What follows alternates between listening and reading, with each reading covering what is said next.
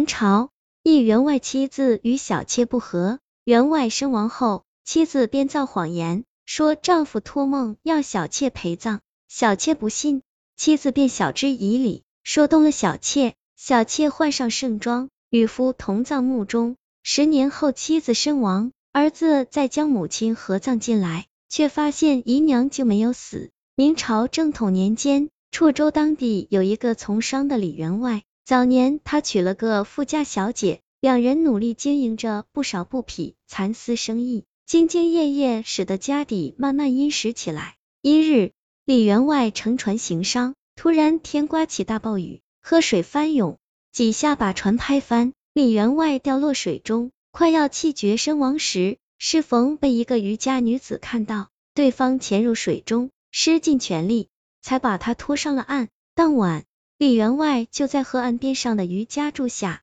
一问得知，救他的女子的名叫左兰花。借着烛光，李员外见左兰花脸颊泛红，腼腆羞涩，自己内心一阵涌动，便主动伸手搂抱，两人推推挪挪。竟水到渠成，成了好事。次日，李员外便决定娶左兰花为小妾，带着她一同回了李府。两人算是老夫少妻的搭配。左兰花成了小妾后，非常的体贴懂事。婚后，李员外对左兰花也是百般宠爱，夜夜缠绵，小日子过得相当的甜蜜。但这一切被做正房的宁氏看在眼里，却是心生嫉妒起来。有时宁氏趁着李员外不在家，就刁难左兰花，甚至动手打骂。左兰花见他凶恶，又是出身高贵家庭，怕那将自己日子更过不下去，便不敢吭声，默默忍耐。未料宁氏见左兰花不敢反抗，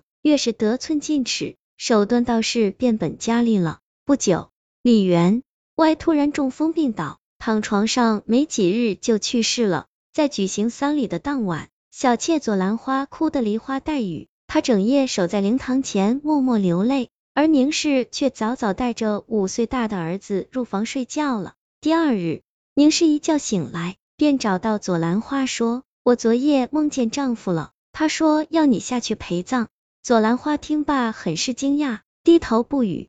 宁氏又对旁边人多次提及自己的梦，哭哭啼啼说老李死不瞑目，生前甚爱左兰花。要他下去作陪，一些好心邻里听不下去了，就上前劝说。未料宁氏凶恶成性，反过来臭骂对方，还在灵堂上大哭大闹。左兰花见他如此逼迫，甚是为难，只哭不语。宁氏闹了半日，见他不听，便转变了态度，很温和的在左兰花身边劝说了一天一夜，动之以情，晓之以理，说夫君在九泉之下孤苦。他最喜欢就是你了。最后，左兰花受不了，想着以前的恩爱，便点头答应陪葬。出丧当日，左兰花被安排穿着一件鲜亮的衣服，浑身戴满了珠宝首饰，这是宁氏许诺的一些条件。左兰花来到县西坟地大墓，和李员外合葬在一起。那宁氏在一旁又哭泣说：“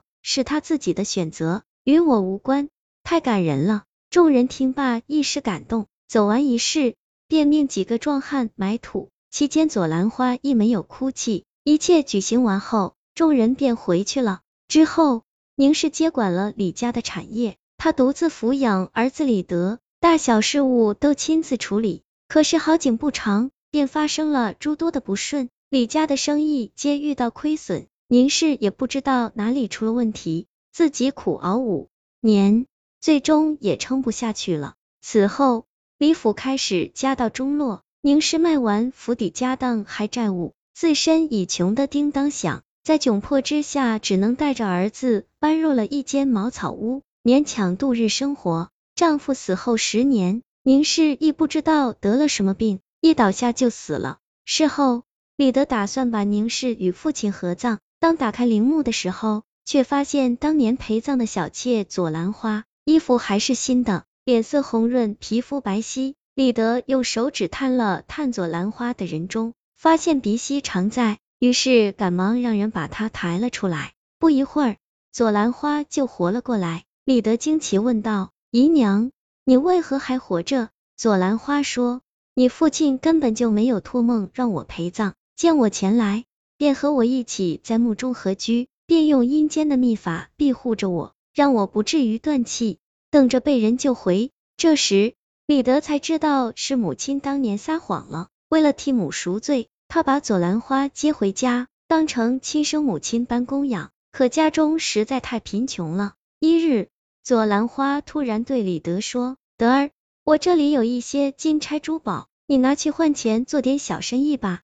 李德感激不尽，拿了姨娘的钱，便认真做起布匹买卖。此后，李德在各方面进行的很顺利，且有贵人相助，仅用半年，他的生意便越做越大，还搬进了大宅子。李德娶得一个富家女为妻，夫妻俩恩恩爱爱，对左兰花亦是非常的孝顺。平时有什么好吃的，都会捎带一份回去给他。后来，左兰花活了四十年，儿孙满堂，在一个阳光灿烂的日子里安静逝去。李德便把他和父亲再次合葬。之后，李德的生意一直红红火火，成为了当地的大豪商。李家世世代代都香火旺盛，子孙多是经商的人才，日子过得很富裕。这个故事叫墓中姨娘。来源于净月斋民间故事，作者唐有时。爱情虽然美好，但也是个很可怕的东西。因爱生恨的事例很多。这个宁氏因为嫉妒小妾，就编这样一个谎话出来。